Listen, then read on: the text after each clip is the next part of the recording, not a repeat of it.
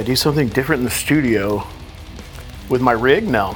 I might have used different heads, but they're the same heads, just maybe different ones.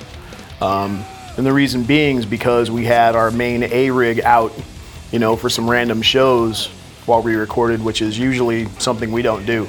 So rather than ship my A rig everywhere when it doesn't have to be there, I just used some that was still my signature heads. I think I just ran one into two cabinets, which I think in the past I might have used more.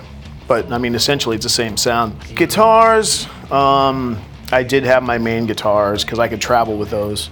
Like, I have three main guitars live, and that's what was in the studio.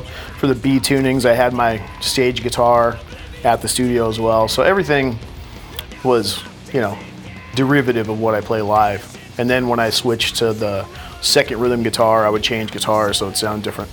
But they did set up uh, M- Lemmy's uh, uh, uh, Marshall series stack that he that he they came out for. We used that, and then we used the P bass, uh, ESP P bass. That's that's how we do it. That's about it. There ain't really much. You know, you you figure you figure you, you put up a bass plate, figure out which one you really like, and the P bass was the one that did like that style. So we used that one, and then uh, and then and if, if if the sound wasn't quite right coming out of the bass amp, then they you know then they throw in the guitar amp sound and try to blend it in and blend sound.